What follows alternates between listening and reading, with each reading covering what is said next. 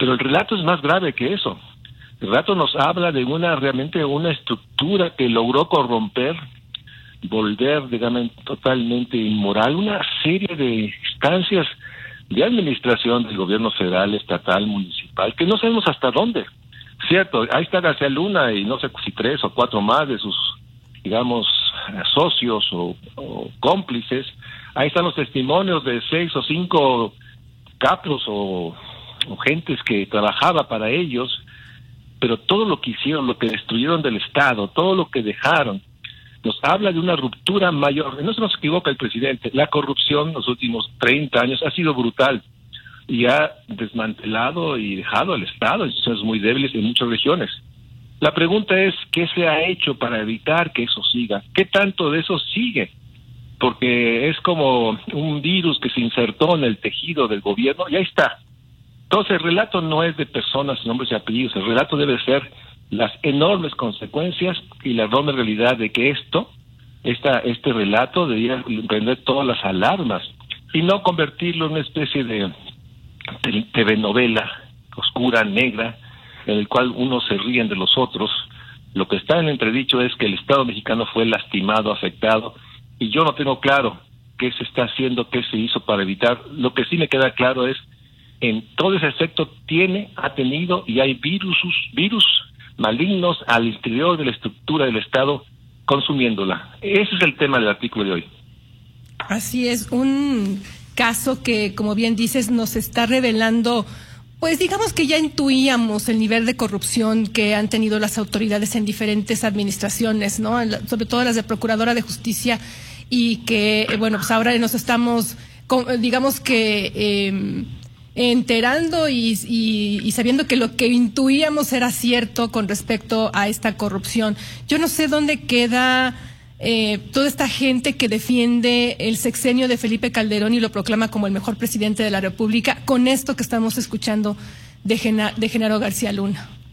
Por una parte, yo creo que esto va más allá del presidente Calderón. Esto se gestó desde el inicio del presidente Fox, fue donde tuvo empezó a tener preeminencia, cuándo empezó, cómo empezó, cómo se articuló, hasta dónde llega. En ese régimen presidencialista mexicano, pues el presidente es responsable de todo, de todo es todo. Entonces, en ese sentido, creo que ni podemos eh, analizarlo, simplificarlo, que es un tema nada más de un mal policía o un mal funcionario o un grupo, sino dar cuenta que para hacer lo que hicieron, hubo que romper, eh, corromper, volver cómplices a una estructura que no sabemos. ¿Qué tanto daño hicieron y qué tanto daño está? Es la pregunta.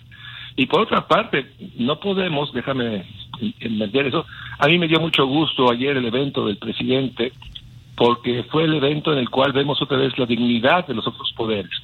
El presidente decidió, porque él lo decidió, poner en los extremos a los poderes que son sus pares, Poder Judicial y Poder Legislativo ahí debía estar junto a él.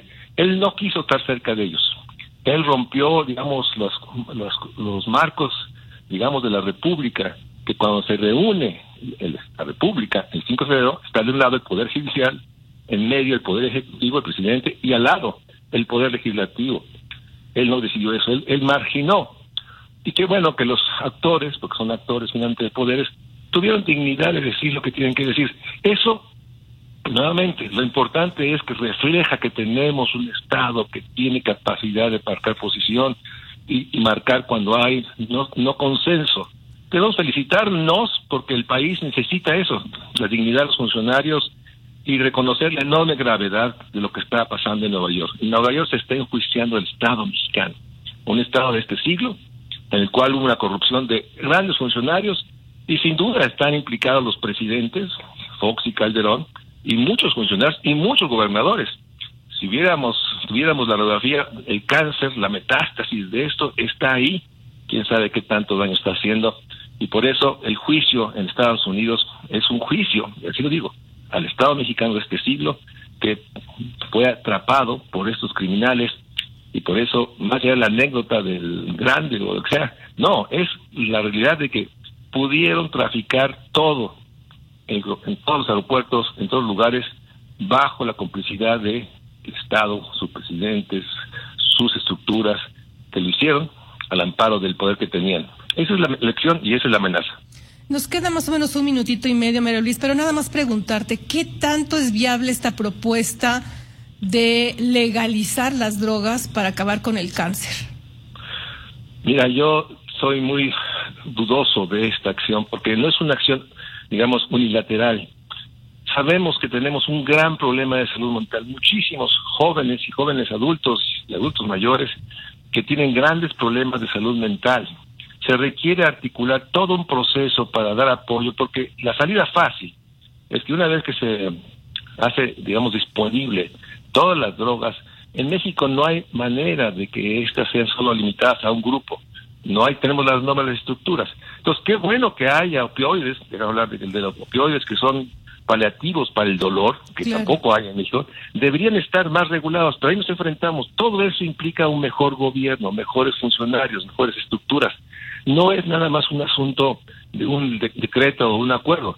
Sin eso, son pasos, digamos, de un país que parece que solo ve con un ojo y se ve nada más, digamos, la parte normativa, pero la implementación de eso puede tener graves consecuencias, más ahora que sabemos que tenemos una gran población con graves problemas de ansiedad, depresión, de desesperanza, que obviamente encontrará en los opioides y otras drogas una manera de enfrentar la realidad. Eso nos lleva a una destrucción más grande de muchos individuos lo estamos viendo en Estados Unidos y, bueno, estamos hablando de drogas legalizadas en el aspecto farmacéutico, ¿no? Con los opioides, por ejemplo.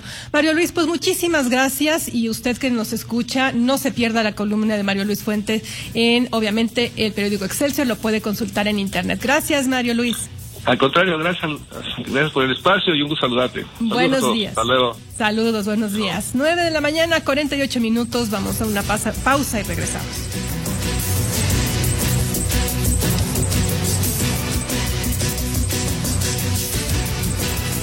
Imagen.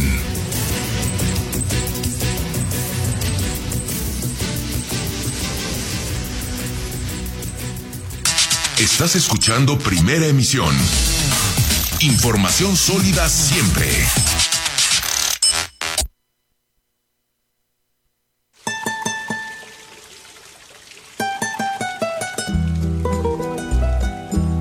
Desde la puerta grande de la Huasteca Potosina, 98.1 FM.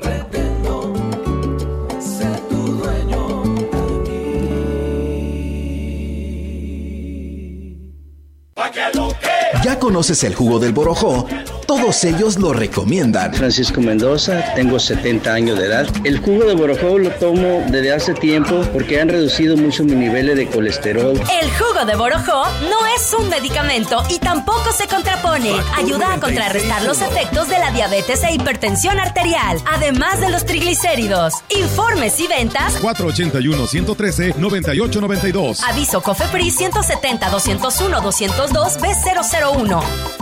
Enamórate de la red 5G de Telcel con la mayor cobertura y velocidad. Estrena o regala un smartphone con un plan Telcel Plus 5G con más gigas para navegar, redes sociales, minutos y mensajes sin límite. Además, claro video incluido. Visita tu punto de venta Telcel más cercano. Telcel, la mejor red con la mayor cobertura y velocidad. Consulta términos y condiciones en telcel.com. Educación gratuita, laica y de excelencia en todos los niveles. Es ahora derecho de niños y niñas, de jóvenes y de todas las personas. También acceso a servicios de salud gratuitos y de calidad desde la gestación y en todas las etapas de la vida. El Senado ha aprobado reformas y nuevas normas en salud y educación que garantizan el desarrollo, oportunidades y bienestar de las y los mexicanos. Ahora es ley.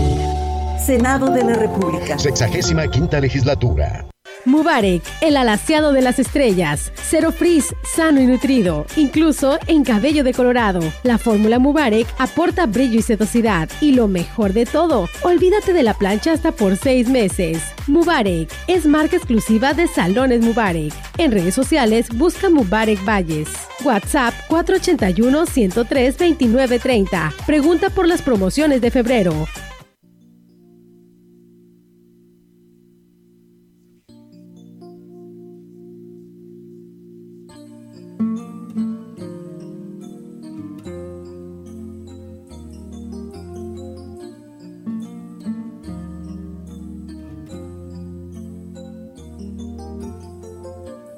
Ella tiene todo lo que siempre soñé Es hermosa y es sutil, es amiga y es mujer. Ella es el amor que tanto busqué. Ella es el regalo de tu atardecer, cuando no esperabas ya el volverte a enamorar. Ella es como el sol de otro amanecer. Por el amor de esa mujer. El deporte con Pablo Carrillo.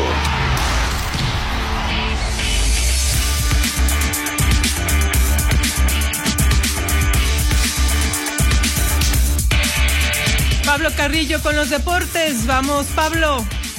Muy buenos días, Aurora. Te saludo con mucho gusto, amigos. Un placer saludarles.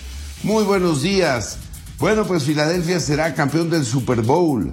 Al menos así lo predice un usuario en Twitter, Alvis HOF, quien en 2015 eh, publicó una predicción de los campeones de la NFL de 2016 hasta 2026. Curiosamente, dicho usuario se ha vuelto viral al predecir correctamente a todos los campeones hasta el momento. Alvis HOF asegura que las Águilas ganarán el próximo campeonato de la NFL ante los jefes de Kansas City. Además, los próximos campeones, de acuerdo a su predicción, serán Bills, Jaguares y Bengals. Vamos a ver si le atina. Mientras que la conferencia nacional se lleva los primeros Pro Bowl Games la nueva edición del torneo que sustituyó al Juego de Estrellas fue para el representativo de la Nacional que ganó dos de los tres partidos de flag football. El primer encuentro fue para la Conferencia Nacional 33 a 27, el segundo fue para la Americana 18-13 y el tercer partido fue nuevamente para la Nacional 35 a 33, encabezados por Eli Manning. Los hermanos Manning fueron los coaches de ambos equipos, Eli y Peyton. Por cierto que, bueno, ahora sí, esta semana será anunciado el técnico de la selección mexicana. Ha trascendido que la Federación Mexicana de Fútbol dará a conocer entre miércoles y jueves al nuevo estratega del conjunto tricolor. Marcelo Bielsa, Miguel Herrera, Guillermo Almada figuran entre los posibles candidatos a tomar este puesto este puesto que dejó vacante el mentecato del Tata Martino. La selección volverá a tener participación oficial en el mes de marzo cuando se enfrenten a Surinam y a Jamaica, esto en el marco de la Liga de Naciones de la CONCACAF. Bueno, pues hay crisis, crisis severa en el América. Las Águilas que venían de ganar 6 por 0 al Mazatlán volvieron con un tropiezo, sumaron su cuarto empate allá en La Laguna. Y nuestro compañero Cristian Mendoza nos tiene más información de las Águilas. Adelante, Cristian. El América volvió a dar un paso atrás en el torneo, luego de su cuarto empate, un 2 a 2 en casa de Santos Laguna. Con este marcador, las Águilas marchan en octavo lugar, con 7 puntos de 15 posibles. Al respecto, el técnico azul crema, Fernando Ortiz, no esquivó la autocrítica. Eh, no fuimos tan efectivos como el fin de semana anterior. Creo que creamos muchísimas situaciones. Si no me equivoco, Carlos fue la figura del encuentro. Eh, hay que seguir por este camino. Somos un equipo grande que siempre en el lugar donde vayamos a jugar vamos a ser protagonistas y buscar el resultado. Lo hemos demostrado. Contra los laguneros, el Tan Ortiz debutó a una promesa del nido, a Esteban Lozano, campeón de goleo sub-20. Cuando hay un trabajo meritorio, tiene la posibilidad de estar en primera división, siempre lo digo no tiene que haber un resultado para hacer debutar a un chico. Si uno considera que está bien para jugarlo, va a ser en el momento indicado. No soy de los técnicos que por el resultado voy a poner un jugador. Si yo creía que eh, Esteban podía jugar en el momento más que necesitaba el equipo un 9, ahí tuvo la posibilidad. El siguiente rival del América será Necaxa. Sin embargo, el contratiempo de las lesiones será un dolor de cabeza para el Tano, al tener en duda a Alejandro Sendejas por un desgarro y a Richard Sánchez por un corte en la rodilla, mientras que Federico Viñas, Jürgen Damm y Ramón Juárez siguen en proceso de recuperación. Para imagen, Cristian Mendoza. Bueno, y si de crisis hablamos, lo de Chivas es muy preocupante para sus aficionados porque apenas rescataron un empate en los instantes finales y ante el Querétaro, no es mala onda con el Querétaro, pero pues el equipo del Querétaro no es un sinodal de altos vuelos en este torneo. Y las Chivas no pudieron con este equipo. Al final les empataron a uno. Eh, había hecho un gran gol Pablito Barrera, eh, que puso arriba un Querétaro siempre aguerrido, siempre sudando y entregándose al 100%. Así es que bueno, vamos con información de las Chivas que no, que no la hacen. Adelante, por favor, Rafael Moreno. Chivas no sabe ganar en casa tras sumar una derrota y un empate ahora ante el Querétaro. El técnico de Chivas, Belko Paunovic, fue autocrítico y señaló que carecieron de precisión. Además, no fueron capaces de generar ocasiones claras de gol. Hemos eh, sacado el resultado que deseamos. Creo que la primera parte eh, tuvimos entradas dentro del área y tuvimos eh, bastante posesión, dominación, pero nos faltó golpear, nos, nos faltaba ser más eh, eh, deciso en los últimos metros y creo que no nos, eh, no nos encontramos con las posibilidades claras y obvias de marcar el gol. Ante el panorama adverso que comienza a producirse en el Guadalajara, el estratega serbio pidió no dramatizar sobre el presente del equipo y señaló que la respuesta de sus dirigidos hasta el final del partido fue importante para rescatar el empate. Desde luego creo que no, no es una manera de, de tomar las cosas, de ser tan dramático, tan dramático, dramatizar. Lo que pienso es que la, la, el, los partidos eh, son, eh, son cosas vivas que ocurren, que hay, eh, ocurren eh, ciertas situaciones durante el juego y que los partidos cambian y después las respuestas que tenemos o la preparación es muy importante. Yo creo que el equipo tuvo una gran reacción cuando, cuando las cosas iban mal y mostró un espíritu muy importante y sobre todo mucha unidad. Desde Guadalajara, Jalisco, informó para Imagen Rafael Moreno. Oiga, pues dentro de las buenas noticias del deporte mexicano del fin de semana, el triunfo de Abraham Anser allá en Arabia Saudita, en el golf, en el marco de la gira asiática. Pero bueno, pues también se comentó muchísimo el triunfo del Mallorca, equipo que dirige Javier Vasco Aguirre, que se suma al bache tremendo que vive el Real Madrid. Están a ocho puntos de distancia del Barcelona, los merengues. Parece que el título se les ha escapado. El Barcelona por su parte le ganó al Sevilla. Los blancos viajan este lunes a Rabat de cara a las semifinales de la Copa Mundial de Clubes, donde se medirán al Al Ali el próximo miércoles en busca del quinto título del torneo. Y bueno, pues un mexicano más hace historia del cuadrilátero. Emanuel Vaquero Navarrete se convirtió en tricampeón mundial derrotando al australiano Liam Wilson en el Desert Diamond Arena en Glendale, Arizona. Navarrete se repuso luego de caer a la lona en el cuarto sitio, finalizó el combate en el noveno episodio vía knockout para convertirse en el décimo peleador mexicano en ganar en tres divisiones diferentes y quinto boxeador en unificar los títulos Super Gallo Pluma y Super Pluma. Y ya que hablamos de boxeo, la próxima pelea del Canelo Álvarez podría darse en México. El pugilista tapatío se perfila para regresar al ring y para enfrentar al inglés John Ryder, la defensa mandatoria de su título mundial de las 168 libras de la Organización Mundial de Boxeo. La pelea, que todavía no es anunciada de forma oficial, podría ser pactada para mayo. Hay que recordar que Álvarez no pelea en territorio nacional desde noviembre de 2011 cuando derrotó al puertorriqueño Kermit Cintrón en la monumental Plaza de Toros México, donde por cierto, amigos taurinos, pasen a firmar la petición de pues eh, que se preserven las tradiciones culturales en nuestro país, ahí en la Plaza de Toros México y en otros lugares que les iré comentando. Ahora amigos, desearles a todos una fantástica semana. Muy buenos días para todos. Primera emisión.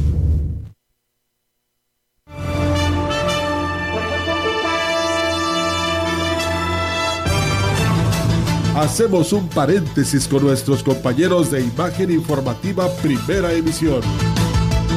Para enlazarnos con nuestros reporteros, porque damos comienzo al segmento local de la información regional y estatal en CB Noticias.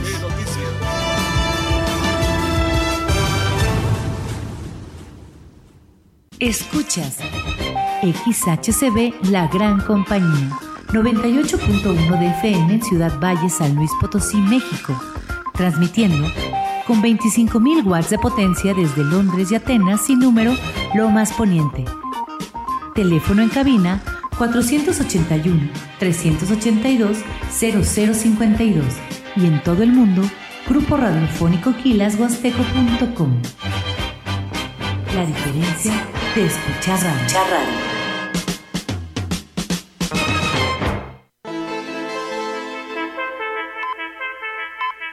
Grupo Radiofónico, Quilas Huasteco y Central de Información presentan CB Noticias, el noticiario que hacemos todos. Información, análisis, reporteros, entrevistas y opiniones, a través de la radio que ha documentado dos siglos de historia. XHCB, manejando el rumbo de la comunicación en Valles y la región. CP Noticias, primera emisión.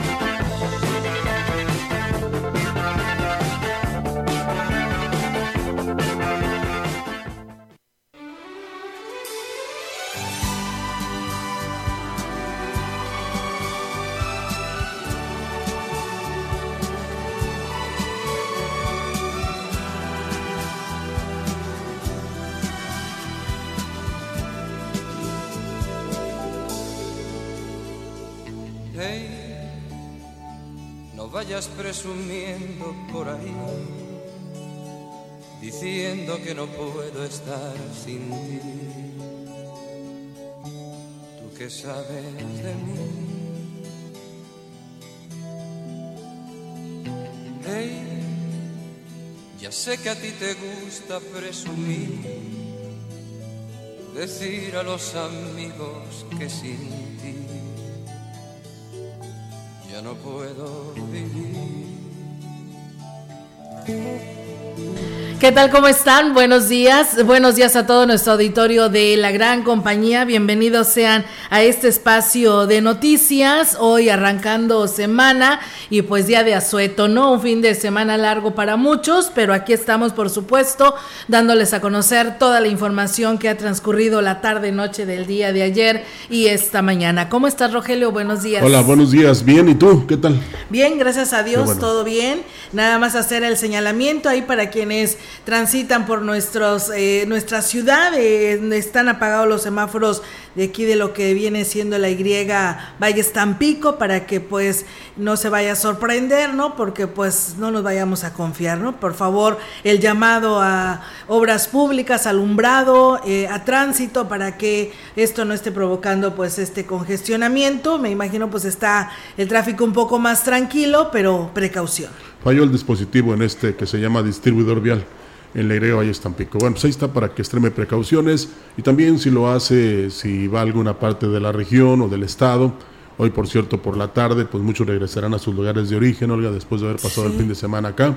Y este, pues elemental, ojalá que la celebración del día de ayer, que se traslada al día de hoy por el descanso, haya puesto a reflexionar a muchos en relación al respeto que se le debe guardar y manifestar y hacer todos los días a la constitución política de los Estados Unidos mexicanos.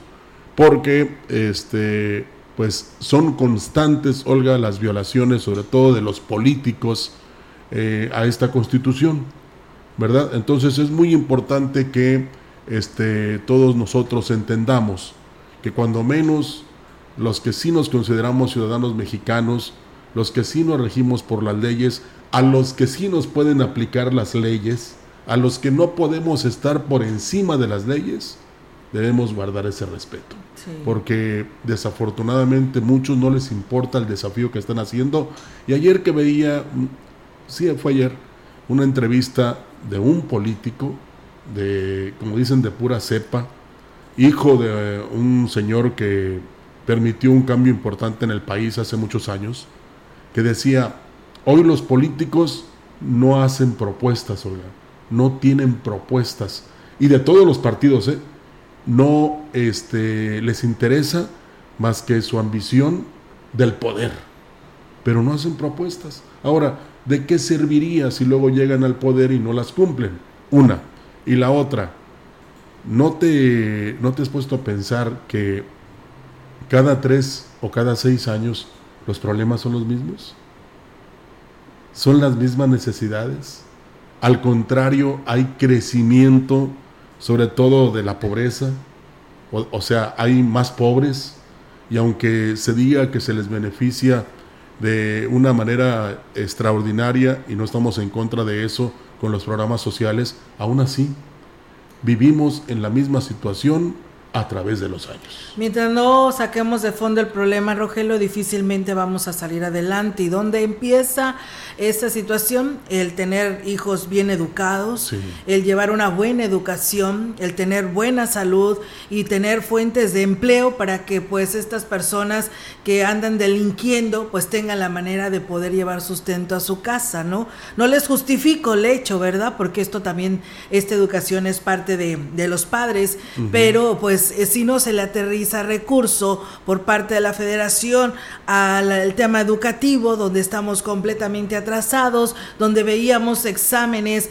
que se les aplicaban a los niños a nivel nacional en comunidades indígenas en español, donde debería de ser pues traducido hacia, a su idioma porque pues no lo sabían el español. En situaciones como estas, pues qué quiere decir que difícilmente vamos a salir adelante, ¿no? Y seguiremos teniendo, como tú lo dices, cada seis años estos mismos problemas porque no atacamos desde fondo. Y de eso se aprovechan los que luego llegan y te prometen que la luna y las estrellas van a ser tuyas. Sí pero, eso nos debe poner a pensar, ¿verdad? Sobre todo eh, en este momento a los del Estado de México y a los de, ¿qué otro estado? Coahuila. va a haber elecciones. y ah, también aquí en Tamaulipas. Eh, en Tamaulipas para el Senado, ¿no? Sí, para el Senado, porque uno es gobernador y el otro ya no existe, entonces habrá que elegir.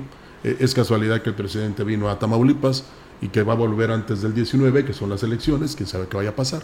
Y, pero sí es algo muy importante que, que usted razone, piense, eh, se acuerde de lo que han hecho y lo que no han hecho los que han llegado hasta la puerta de su casa, se toman la foto con usted, se comen un taquito y luego salen con que nos preocupa las necesidades y acabar con la pobreza y si no tienen agua se las vamos a traer, una serie de, eh, promesas que se hacen, Olga, y que no se cumplen. Y esto también debe mover a los políticos para que de una vez por todas sean conscientes y le digan a la gente qué sí y qué no se puede hacer. Porque no podemos eh, nada más pensar en la política, ¿verdad? También tenemos que pensar en la sociedad. ¿Eh? ¿En qué falta en este momento? Eh, en el noticiario del mediodía de la semana pasada, Olga, se señalaba la falta de medicamentos en instituciones de gobierno. Entonces, y, ya quisiéramos, porque así se dijo desde hace tres años, casi cuatro, que vamos a tener un sistema de salud como Dinamarca. También ya se confirmó que al fin de este año vamos a tener un sistema de salud como Dinamarca. Pero, ¿tú crees que podemos decirle a la gente que no se enferme? Que no recurra a una institución de salud eh, de la cual recibe ella precisamente porque así debe ser por parte de los gobiernos como primerísima opción o, primer lugar brindar salud a los habitantes de este bello país que es México, tiene que ir a esa institución, porque lo que gana no le alcanza para ir con un médico particular o con un especialista. Entonces, es fundamental que se aboquen los que son responsables de dirigir los destinos del país en eso. Primero salud y luego educación. Pero vamos para atrás, Olga. O sea, es al revés no les interesa. Y, a los que pueden interferir o, llamar la atención o decir las cosas, pues lo primero que hacen es exhibir políticamente a todos los contrarios. Políticamente, ¿eh? No les importa ni la salud ni la educación. A bien que los vamos a manejar de aquí al 2024, ¿no? Entonces es, es una lástima y, y como lo decíamos en un principio, ojalá de aquí para adelante todos los que han cometido violaciones a nuestra constitución política de los Estados Unidos mexicanos reflexionen y cambien. porque si no, esas mismas leyes se les van a aplicar cuando ya sea notoria su aspiración, cuando ya les hayan dado una candidatura y que luego se las quita. Sí, fíjate Rogelio, hoy veía todo lo que sucedía a nivel nacional y creo que lo que llamó más la atención en lugar de llevar, llamar más la atención el aniversario 106 de la ceremonia del aniversario de la promulgación de la Constitución de 1917, llamó más la atención en el tema de que pues la presidenta del Supremo, eh, la Suprema Corte, la ministra eh, Norma Lucía Piña, pues no se levantó al momento en el que todos estaban ahí con el presidente de la República y pues ha hablado, se han dado tantos comentarios, ¿no? Que no se respetaron los protocolos porque pues está la, la presidenta Piña este, aplaudiendo al presidente de la República sentada, entonces para ellos dice pues es una falta de respeto, empezaron los honores a la bandera, inmediatamente la presidenta de la Suprema Corte pues eh, se para, ¿no? Para pues respetar a los honores que se estarán celebrando a a, nuestra. A, sí, a los lábaros patrios y pues bueno, llamó tanto la atención este tema, ¿no? A los símbolos patrios, llamó tanto la atención estos comentarios que la verdad aún siguen dando de qué hablar a nivel nacional sobre este tema y pues la verdad dice, como lo ha señalado, eh, he visto este comentarios a nivel nacional, Rogelio, donde hacen la comparativa del homenaje de este aniversario en el 2022 y el 2023, donde pues está el presidente de la República en aquel entonces, por un lado tiene a la presidenta del Senado, que en aquel entonces era Olga este, Cordero, Sánchez Cordero. Sánchez Cordero, eh, por el otro lado de su mano derecha estaba la, el presidente de la Cámara, en aquel entonces César Gutiérrez, y al lado de César Gutiérrez estaba el presidente de la Corte, que era Arturo Saldívar. Y bueno, hoy haciendo la comparativa, en este 2023, en este mismo aniversario, pues qué casualidad, no mandan hasta el fondo a Santiago Krill, que es el presidente de la Cámara, que está en el lado derecho de la mera esquina, y este enseguida antes de ella pues está por supuesto la presidenta del Supremo Corte de la Suprema Corte eh, Norma Lucía Piña y pues al lado de él está pues un afín a él del Senado no el presidente, pero sí una afín a él, ¿no? Pero como haces, un, haces una lectura, que es lo que está pasando, ¿no? Si desde ahí ya le estás quitando el poder a la presidenta del Supremo, de la Suprema Corte, pues el lugar. El lugar, el lugar, porque, sí, el, el, poder, no el poder no se lo quita, pero sí la autoridad y el lugar en el que le correspondía estar al lado del presidente de la República. Ahora, y yo creo que pues fue clara la lectura, ¿no? No, pero también en esta imagen. Pero también la presidente, porque dijo que exactamente es un poder independiente, el de la Suprema Corte. Entonces aquí hay tres poderes, el legislativo, el ejecutivo y el judicial. El legislativo y el ejecutivo van de la mano, pero el poder judicial no y ayer lo reveló la presidenta. Y no es cuestión de que, pues, porque usted me trató mal, yo también. No, en México así deben ser los poderes, Olga, eh, para precisamente equilibrar eh, en todos los sectores las decisiones de uno y de otro.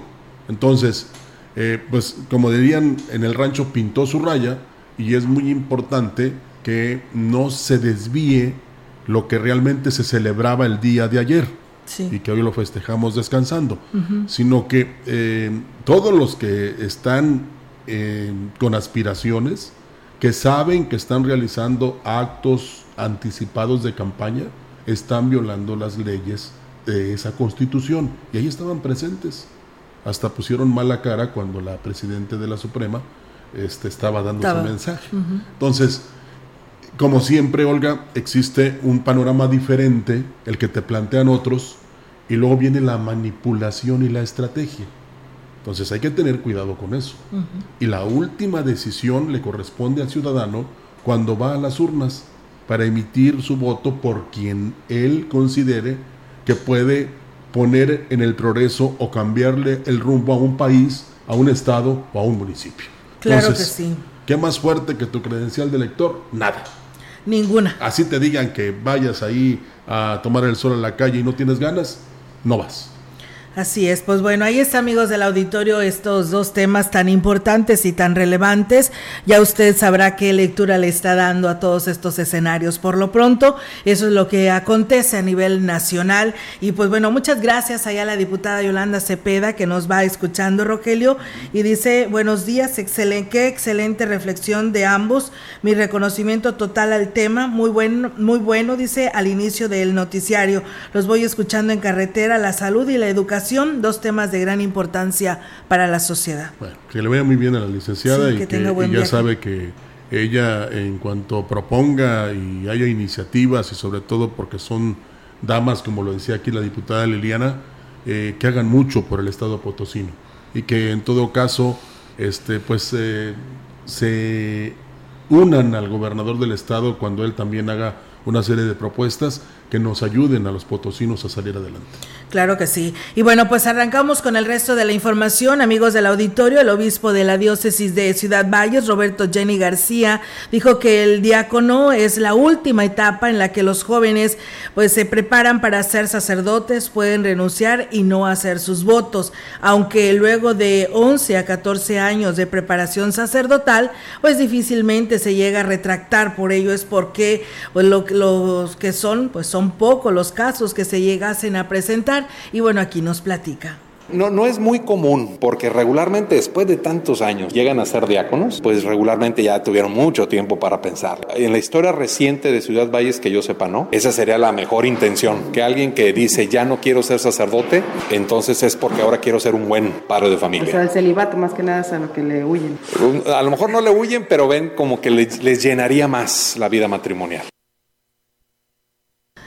Y bueno, pues eh, el monseñor Jenny García afirmó que a pesar de que la creciente necesidad de sacerdotes, a nadie se les obliga a vivir la vida sacerdotal, ya que es una vocación que debe de vivir en plenitud sin sentirse obligada a nada. En los últimos años, en los últimos tres, cuatro años, sí ha habido una disminución de los jóvenes que ingresan al seminario. Es algo bastante generalizado. Sí nos, nos pone como que a trabajar, a dar a conocer esta opción de vida. Yo creo que es lo más importante. Los jóvenes pueden tener frente a ellos tantas opciones y si la nuestra no es anunciada, no hay la invitación adecuada en el momento preciso, pues puede ser que pase de largo para algunos esta alternativa. Cabe hacer mención que el día de hoy lunes, precisamente, el obispo estará oficiando la misa donde ordenará cuatro diáconos y a un sacerdote que pues le dará eh, seguimiento, a los cuales tendrán pues una importante labor en la promoción de la pastoral social. Así que pues bueno, ahí está eh, esta participación y estaremos al pendiente sobre pues esta eh, pues ceremonia ¿no? que se tendrá ahí en la Santa Iglesia Catedral porque como lo dice el, obispo, hacen falta sacerdotes y yo creo que esto es una bendición y a seguir pidiendo por ellos. Sí, son importantes los días espirituales. En el mensaje que el obispo de la diócesis de Ciudad Valles, Roberto Jenny, ofreció a la feligresía durante la misa dominical en el Sagrario Catedral, puso de ejemplo la consagración de las religiosas para vivir una vida de servicio al conmemorarse la vida consagrada, reconoció el lugar que ocupan las mujeres religiosas ante los ojos de Cristo. Y cumplen así lo que Jesús nos ha dicho hoy en el Evangelio. Ustedes son la luz del mundo, que con esa entrega que han hecho de toda su existencia puedan recordarnos, Jesús necesita que su luz llegue a todos. Y qué hermoso es ver, por ejemplo, que con cinco cosas ustedes hacen esa llama tan bonita. Sus votos de pobreza, castidad y obediencia. Y además su vida comunitaria y su apostolado. Agregó que las religiosas son muestra de que se puede vivir en comunidad, ser obediente y lejos de un pensamiento unilateral, por lo que agradeció su existencia. Gracias por, por haber consagrado su vida al Señor y volteamos hacia ustedes y nos recuerdan que también nosotros estamos llamados a ser sal de la tierra y luz del mundo. Asumamos esta responsabilidad que es bella y hagamos que nuestro mundo pues conozca más de Dios, los demás glorifiquen al Padre Dios por nuestras buenas obras y por nuestra buena forma de vivir. Pues bien, ahí es amigos del auditorio esta información y bueno, pues también habló de temas muy importantes este fin de semana el obispo. Eh, comentarles que el proceso de beatificación de los eh, padres de Monseñor Emérito Roberto Octavio Balmori Cinta están a un paso de llegar al Vaticano luego de 25 años que estaban bajo estudio a nivel diocesano en México durante la misa dominical que concelebró con Monseñor Roberto Jenny García, el obispo emérito pidió una oración porque la beatificación de sus padres llegará a término en corto tiempo y aquí lo platica. Quiero pedirles una oración por la pronta beatificación de los siervos de Dios, Eugenio Balmori y Marina Francisca Cinta. Esta causa inició hace 25 años en la diócesis de Coatzacoalcos y está ya casi por terminar en esta fase diocesana para pasar con el favor de Dios a la fase de, Roma. Y es que dijo eh, Marina Francisco Cinta y Eugenio Balmori vivieron en la vida consagrada al matrimonio dando muestra de unidad, devoción y comunión con Dios. Marina, originaria de Acayucan, Veracruz, catequista también, y al morir su esposo se trasladó a México para su trabajo y para la educación de los hijos, siempre dando testimonio de Cristo ante todos. La Iglesia hoy pide por la pronta beatificación de estos siervos de Dios. Pues ahí está la petición. Qué clara el mensaje. Qué claro el mensaje y qué este, clara se escucha la voz del, señor obispo emérito, ¿verdad? Es que yo creo que durante, cuando duró como obispo, ya su voz está también, se cansa, Rogelio. No, y, pero. Y ahorita, ¿o ¿a qué te refieres? No, no, a lo claro del audio. Aquí haz de cuenta que eh, hace 10 años lo escuchaba yo ahí en, Catedral y lo sigo escuchando igual. A eso me ah, refiero. Ah, ok, ok. Pensé, dije, a lo mejor su voz está cansada. No, al contrario. Ah, ok. Y, y, clara en todos los sentidos, ¿eh? tanto para los mensajes como eh, esa profundidad que tiene su, su voz. ¿eh? Entonces, realmente se tuvo que retirar porque pues así lo marcan este, por parte del gobierno de la iglesia, pero vamos a decir que de, repente el señor obispo Roberto Jenny le da oportunidad y él hace esta serie de peticiones como la de ayer. Y se oye, se escucha muy bien. ¿eh? Eh, en el marco de la celebración de la Constitución, el 5 de febrero, los alumnos de la Escuela Primaria Constituyentes estuvieron a cargo del acto cívico en la plaza principal que organiza el ayuntamiento.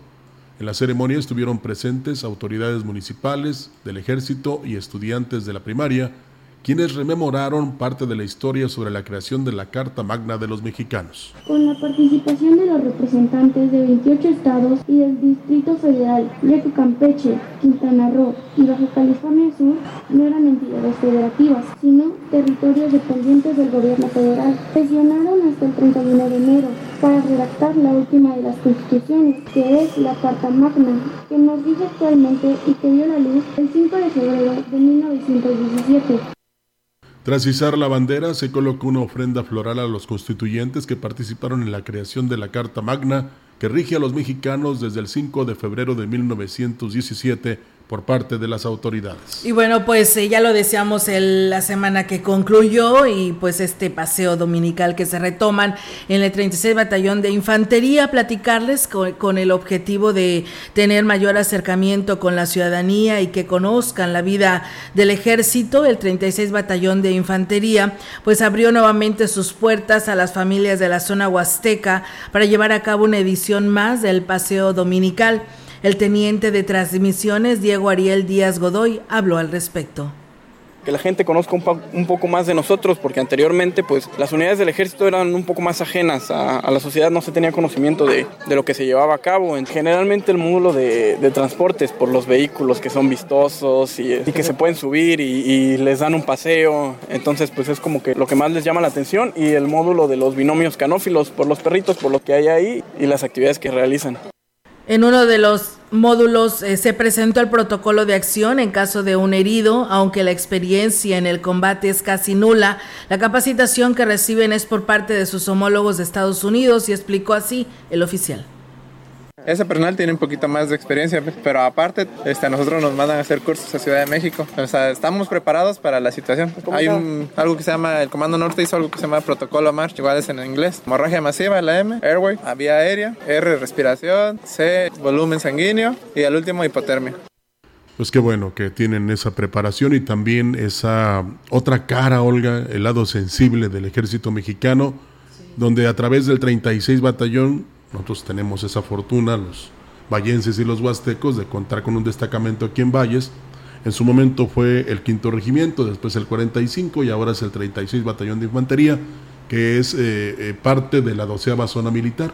Entonces, eh, excelente que ellos permitan a la gente que se enteren de que no nada más son señores vestidos de verde, con el casco y el arma, y este, bien preparados para acudir, ayudar a la gente, sobre todo cuando hay este, fenómenos meteorológicos o catástrofes que afectan al país, sino también que qué es lo que tienen ellos y a qué se pueden dedicar. Hay doctores, ingenieros, mecánicos, este, aparte de su rango como, como jefes, ¿no? Desde que empiezan, desde soldado raso, eh, luego cabo, no sé si sea esa la, la, la, jerarquía. La jerarquía, cómo van ascendiendo hasta que llegan a general. Sí, o muchos este, se meten a la, al ejército mexicano a estudiar porque tienen esta oportunidad y después ya como profesionales pues siguen sirviendo a la nación. Sí, dicen el doctor coronel. Sí. ¿eh?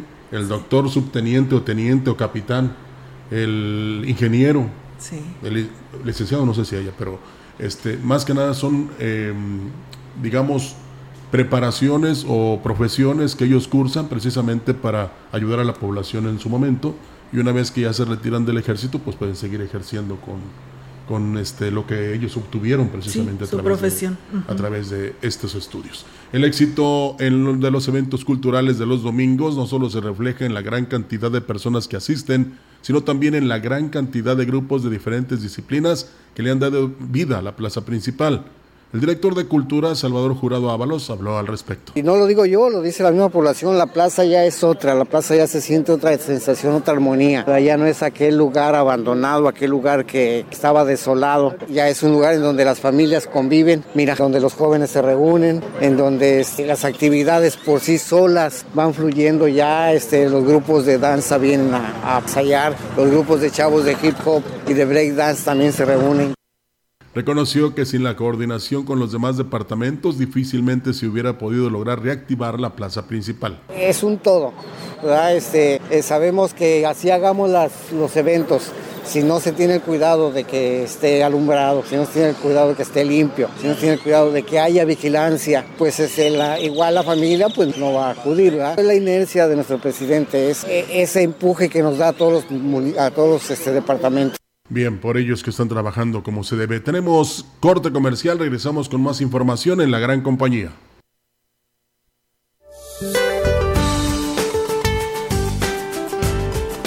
Durante este día, el frente número 28 continuará como estacionario sobre la península de Yucatán e interaccionará con el canal de baja presión en el sureste de México, ocasionando lluvias y chubascos acompañados de descargas eléctricas en dichas regiones, además de viento de componente norte con rachas de hasta 70 kilómetros por hora en el istmo y golfo de Tehuantepec.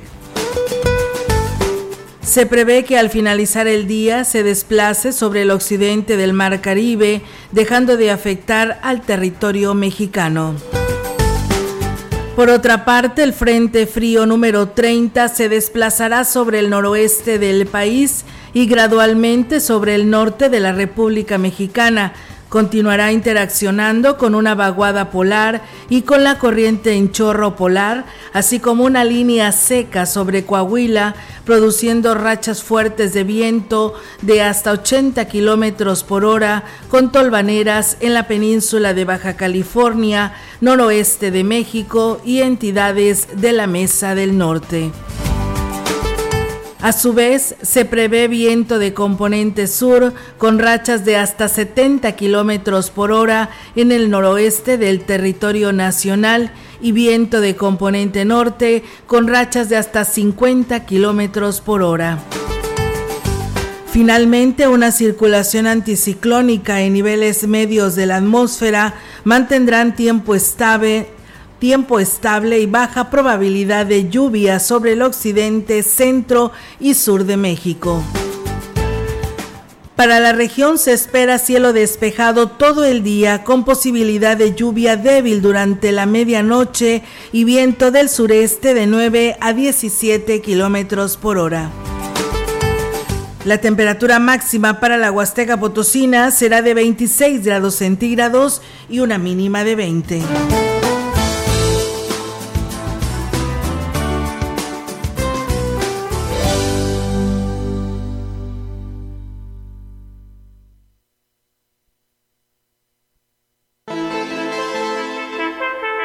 El contacto directo 481 38 20052 481 113 9890.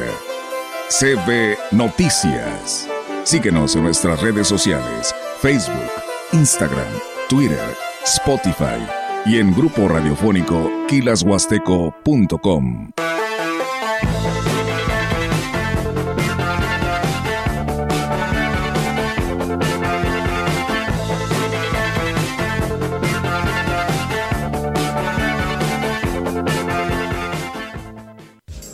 El Colegio de Contadores Públicos de Ciudad Valles AC te invita a la capacitación en línea, Declaración Anual 2022 y los estados financieros.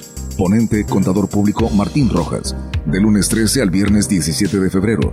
Precios asociados 2.500 pesos, público en general 3.500 pesos, estudiantes 600 pesos, cupo limitado. Informes e inscripciones al celular 481-102-0528 y 481-125-9827.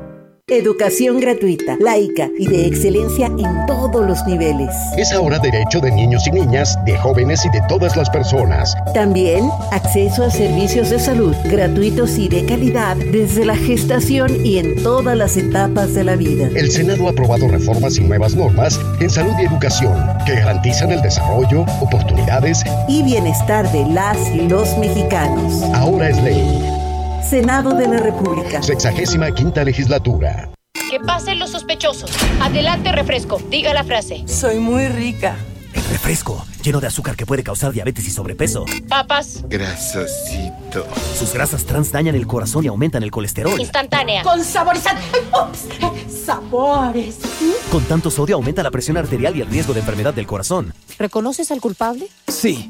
Todos los culpables de una mala alimentación provocan daños a la salud. Los alimentos saludables cuidan de ti. Secretaría de Gobernación.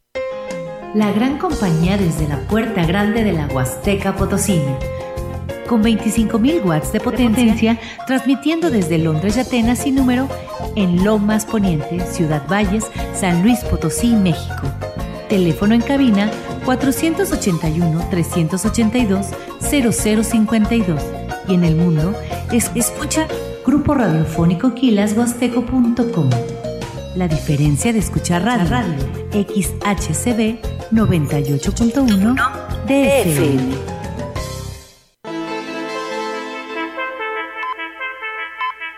Continuamos. CB Noticias.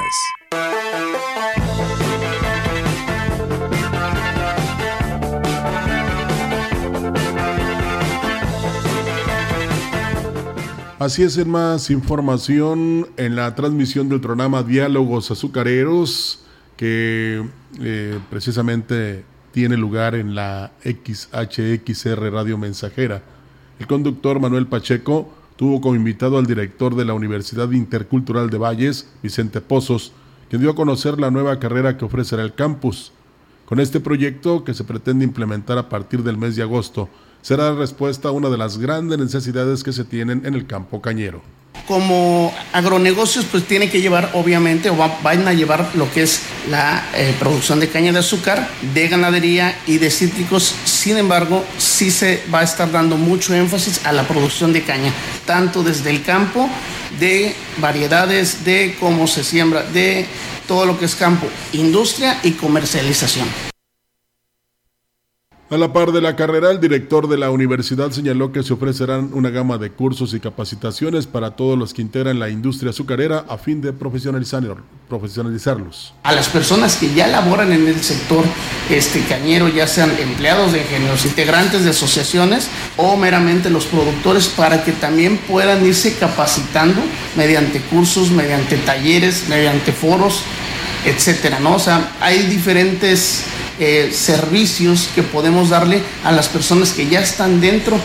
Manuel Pacheco, para cerrar el programa, enfatizó en la importancia de que el productor cañero le apueste a la profesionalización, ya que es la clave de una mayor producción por lo que los invito a sumarse. Así es, así que recuerde, hoy hay retransmisión a través de nuestra estación hermana en el 100.5, donde si se perdió este programa sabatino, lo puede escuchar en punto de las 4 de la tarde, es donde se está transmitiendo para que usted pues eh, conozca detalle de estas opciones que da pues esta Universidad Intercultural de Ciudad Valles y que pues ofrece precisamente esta opción. En más temas, comentarles que que se tiene pues un importante rezago en el programa de Vamos Juntos a Pintar la Escuela por parte del ayuntamiento, ya que el personal que se encarga de realizar el trabajo se ocupa en otras áreas. El director de Educación, Romeo Aguilar, dijo que tienen más de 100 solicitudes en lista de espera de las instituciones que se han registrado al programa.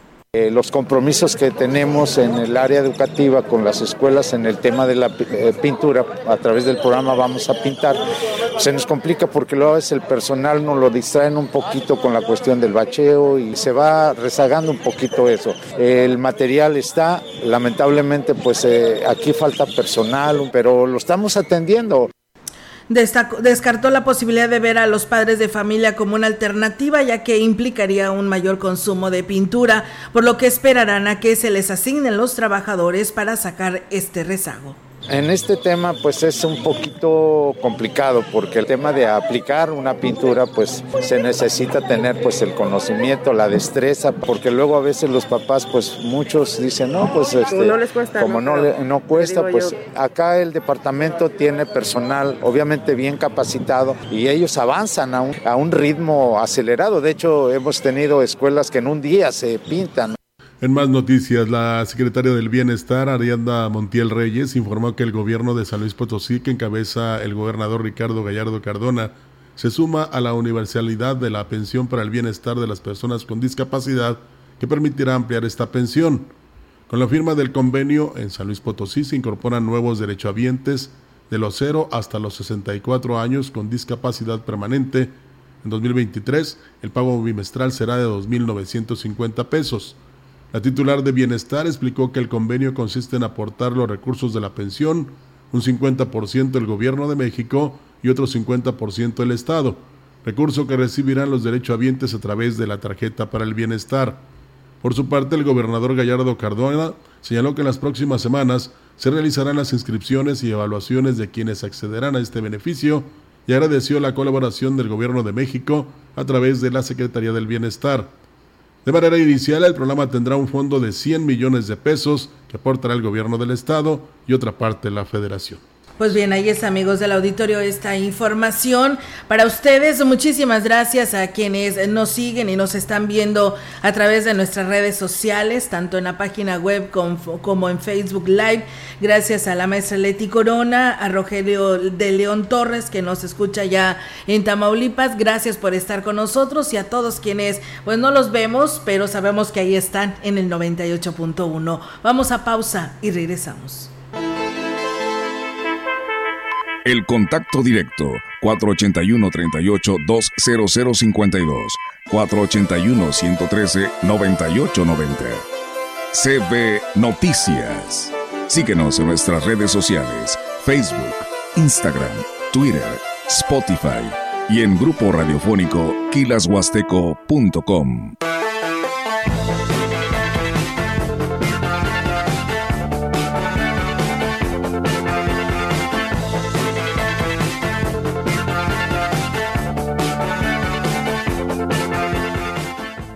Imprenta Reverte, sirviendo a Valles y la Huasteca. Toda una generación de profesionales dedicados a la proyección visual de tu negocio. Formatos, lonas, bordados, etiquetas, trípticos y más. Imprenta Reverte.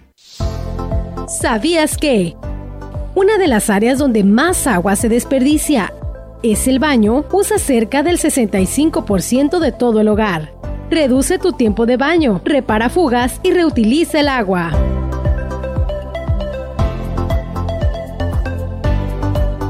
Vamos juntos a cuidar el agua. Dirección de agua.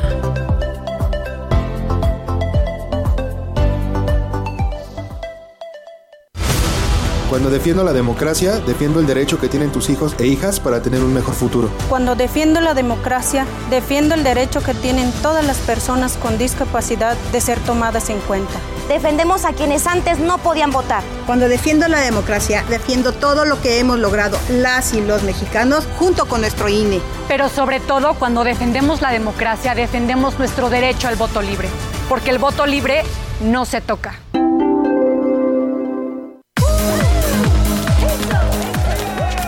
Saca, saca. Ya entrados en la diversión, no falta quien saque. Pero la verdad, los inhalantes lo único que sacan es un daño cerebral irreversible, alucinaciones y desorientación. Es más grande el sufrimiento que causa su consumo que el dolor que lleva a inhalar un solvente. No te arriesgues. Si necesitas ayuda, llama a la línea de la vida, 800-911-2000. Secretaría de Gobernación. En la opinión, la voz del analista marcando la diferencia. CB Noticias.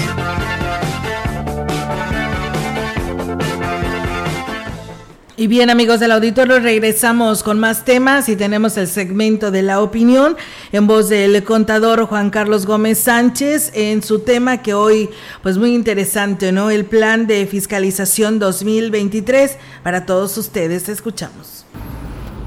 Hola, ¿qué tal amigos? Buenos días. Recientemente, eh, en días pasados, la autoridad anunció el Plan Maestro 2023 para la fiscalización.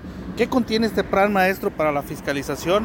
Pues nos habla de que vamos a hacer un esquema, va a ser la autoridad fiscal un esquema de mayor, mayor este, agresividad o un esquema de mayor fiscalización a lo que involucra a las empresas factureras van a, también a revisar a las empresas no mineras, le llaman a ellos no mineras, aquellas que simulan facturarte la relación laboral, es decir, que absorben la relación laboral por cuenta de los patrones.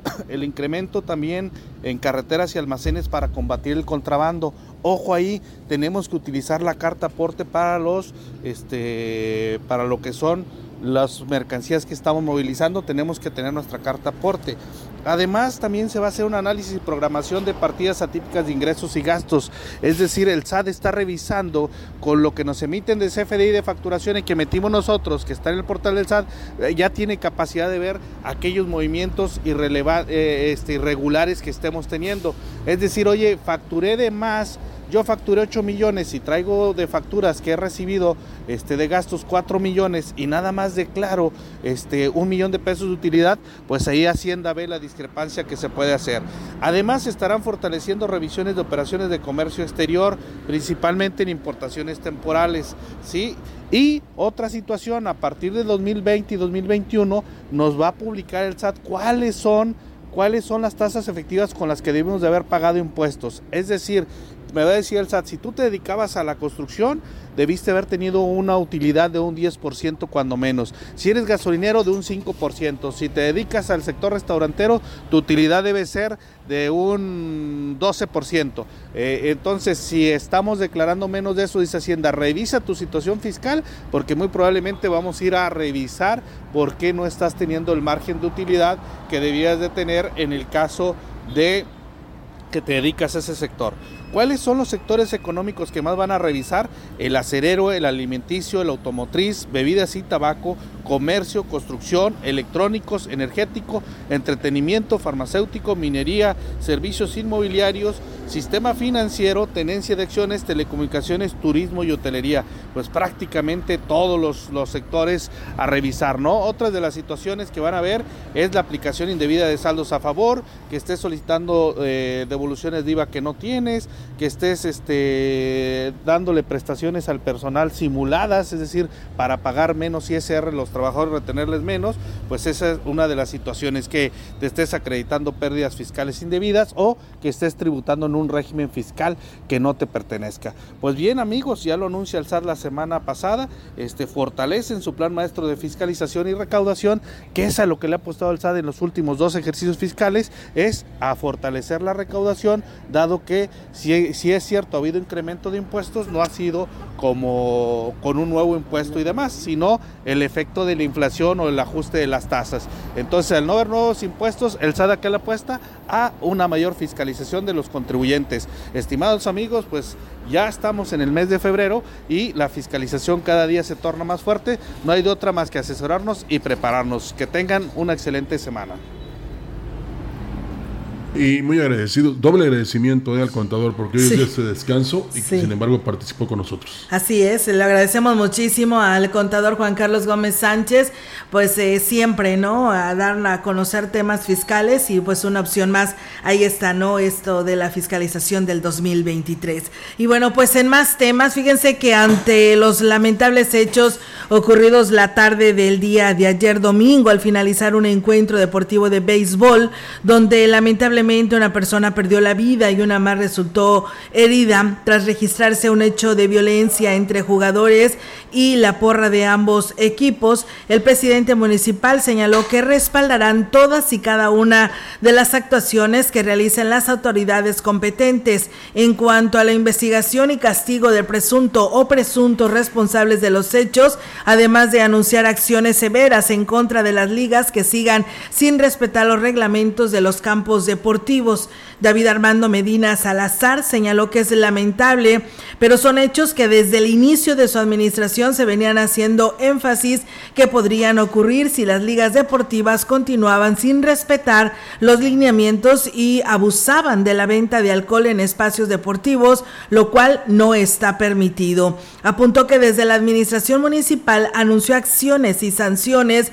Muchos fueron los actores, tanto políticos como de la sociedad civil, quienes criticaron e incluso eh, tacharon a la autoridad municipal de arbitraria cuando solo se pretendía poner orden y salvaguardar la integridad de las familias que acuden a estos espacios todos los días y de los cuales es imposible tener presencia policíaca en cada partido en cada partido para hacer que se respeten los reglamentos. El alcalde lanzó un mensaje de solidaridad y apoyo a las familias que hoy son víctimas de lo sucedido en el campo deportivo de la colonia La Diana tragedia que enluta la ciudad y que debe de, pues, de generar conciencia. En cuanto a las investigaciones que la Fiscalía habrá de realizar sobre los hechos, pidió dejar todo en manos de la institución y evitar especulaciones, siendo claros que el mensaje es de cero impunidad en contra de él o los presuntos responsables que arrojen las investigaciones. Pues bien por el alcalde, porque luego empieza la rumorología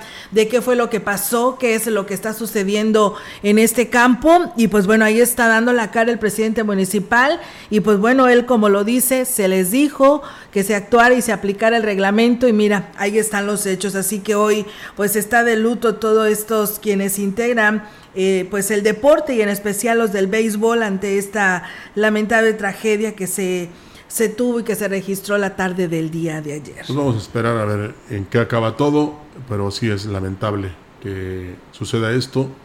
Eh, pero, por ejemplo, en los estadios se vende cerveza, Olga. Y también hay hechos de violencia, pero eh, es que a veces nosotros no vamos a un, a un escenario deportivo con la idea de divertirnos, de gozar el espectáculo, de emocionarnos, de apoyar a nuestro equipo y de saber ganar y perder. Sí, que uno va a ganar y uno va a perder, y tal vez sea el tu equipo el que pierda, ¿no? Sino que llevábamos con otra disposición. Y ahí es donde se trastoca todo. Qué lástima pero ojalá se llegue hasta las últimas consecuencias. La diputada local Eliana Flores dijo que uno de los compromisos que hizo en campaña era trabajar porque hubiera mayores garantías para las mujeres, sobre todo para las que padecen de violencia familiar. Y la muestra de que está cumpliendo con su palabra es la última iniciativa que le fue aprobada por el Pleno del Congreso del Estado y que ya es ley. Respeto muchísimo a todos los elementos de seguridad, a todos este, quienes hacen esta gran labor que hoy es tan importante en nuestra sociedad, pero esta iniciativa va encaminada a que cualquier elemento de seguridad que porte un arma, que esté ya eh, acusado, que tenga una situación comprobada de violencia doméstica, de violencia, se le sea retirada el arma que tiene a su cargo. No estoy diciendo que se le quite de trabajar, ¿verdad? Agregó que em, para una mujer que vive violencia es muy difícil aceptarlo y enfrentarlo, por, por, lo que necesitan de todos los argumentos legales que sean posibles para que tengan cómo liberarse. Bueno, desafortunadamente, y lo ha dicho la Fiscalía, lo ha dicho el secretario de Seguridad, ahora sí que los casos de mayor número, el mayor índice, casos que llegan a la Fiscalía, a denuncias, son de violencia doméstica. Podemos verlo desde esas dos perspectivas, ¿no? Que el incremento de estas denuncias sea porque, bueno, hoy existen más garantías, más protección, las mismas leyes se han adecuado. Agregó que en lo que va de su gestión como diputada local ha presentado más de 40 iniciativas. La que más le costó defender fue la creación de la Comisión Permanente de Turismo, pero sus argumentos le han dado validez ante sus compañeros del Congreso. Pues bien, ahí es amigos del auditorio y continúan con el trabajo en materia de atención hacia los conacionales potosinos, como lo instruyó el gobierno del estado a través de Ricardo Gallardo, el Instituto de Migración y de Enlace Internacional, pues invitó a los interesados a participar a la quinta feria del pasaporte americano que se realiza el próximo 3 de marzo en la ciudad de Monterrey, Nuevo León, por lo que se mantendrán vigente el proceso de registro y trámite hasta el 17 de febrero. Luis Enrique Hernández Segura, titular de la dependencia estatal, dijo que es necesario que quienes estén interesados en participar en esta feria se registren en las instalaciones del instituto, además de presentar la documentación que acredite su nacimiento en aquel país.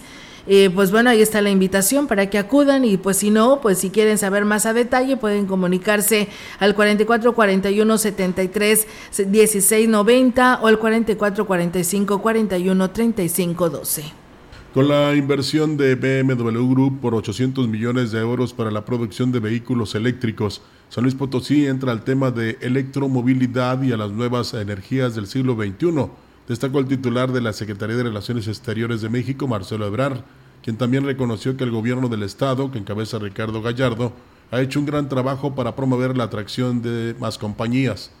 Ebrar se reveló que actualmente hay 400 empresas en lista de espera, buscando lugares donde poder instalarse, por lo que vislumbró un excelente escenario para San Luis Potosí, ya que dichas compañías verán con otros ojos al Estado, por lo que reafirmó su apoyo y respaldo para coadyuvar, facilitar y promover más inversiones. Y bueno, el gobernador de San Luis Potosí, Ricardo Gallardo, acudió este domingo a la reunión número 63 de la Conferencia Nacional de Gobernadores, la CONAGO, así como a la ceremonia conmemorativa por el 106 aniversario de la promulgación de la Constitución Política de los Estados Unidos Mexicanos, que fue encabezada por el presidente de la República, Andrés Manuel López Obrador, en el Teatro de la República en Querétaro.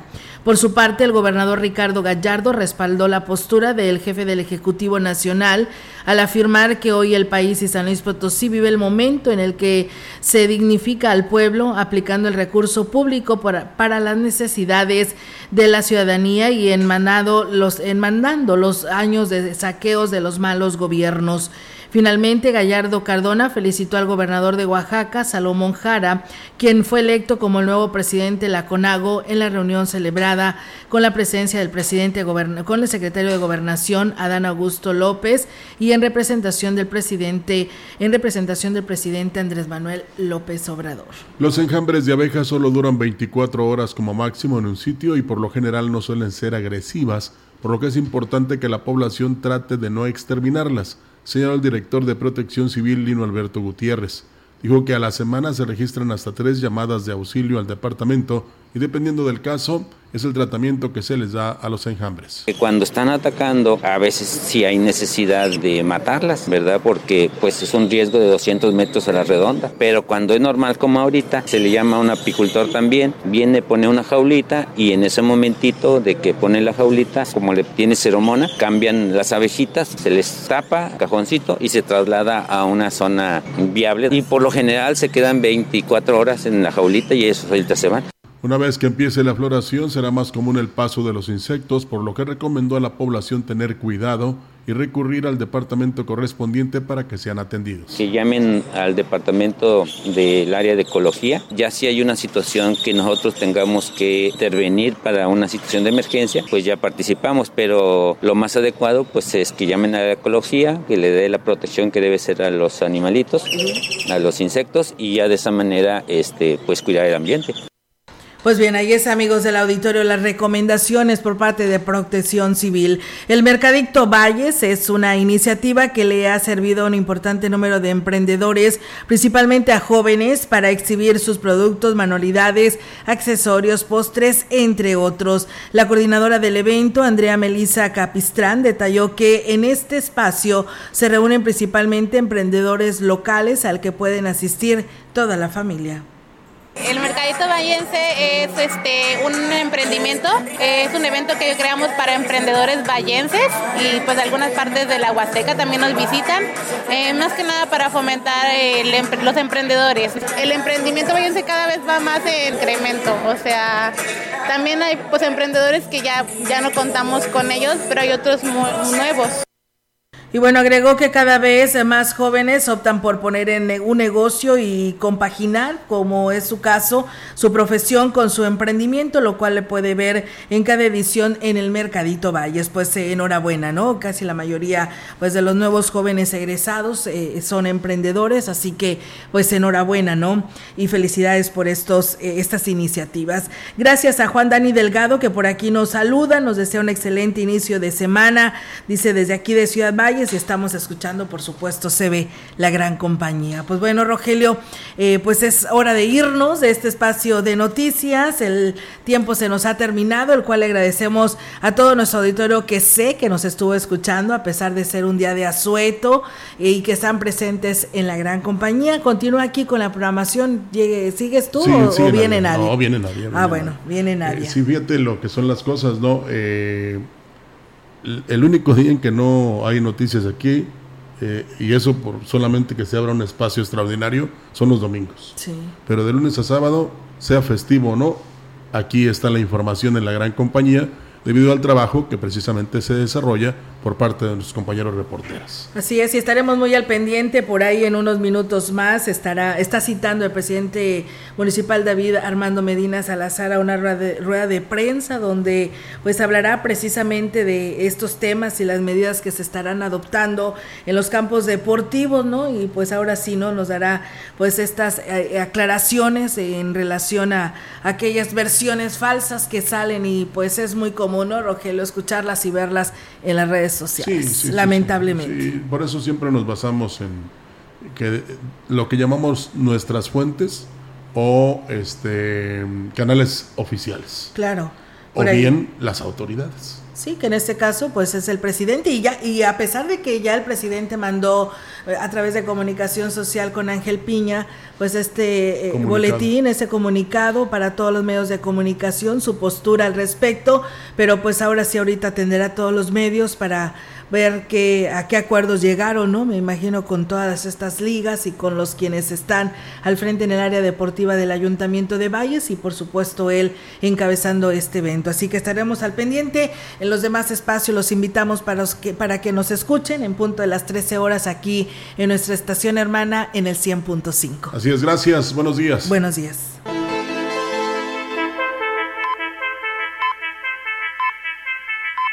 CB Noticias, el noticiario que hacemos todos.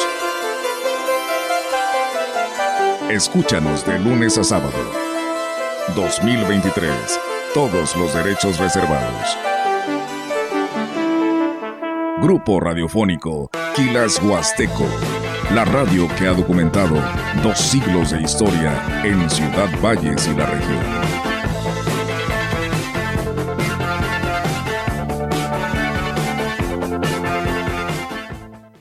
Escuchas XHCB La Gran Compañía, 98.1 de FM en Ciudad Valle, San Luis Potosí, México, transmitiendo con 25.000 watts de potencia desde Londres y Atenas sin número Lomas Poniente. Teléfono en cabina 481-382-0052 y en todo el mundo, Grupo Radiofónico Quilashuasteco.com. La diferencia de escuchar radio. Conecta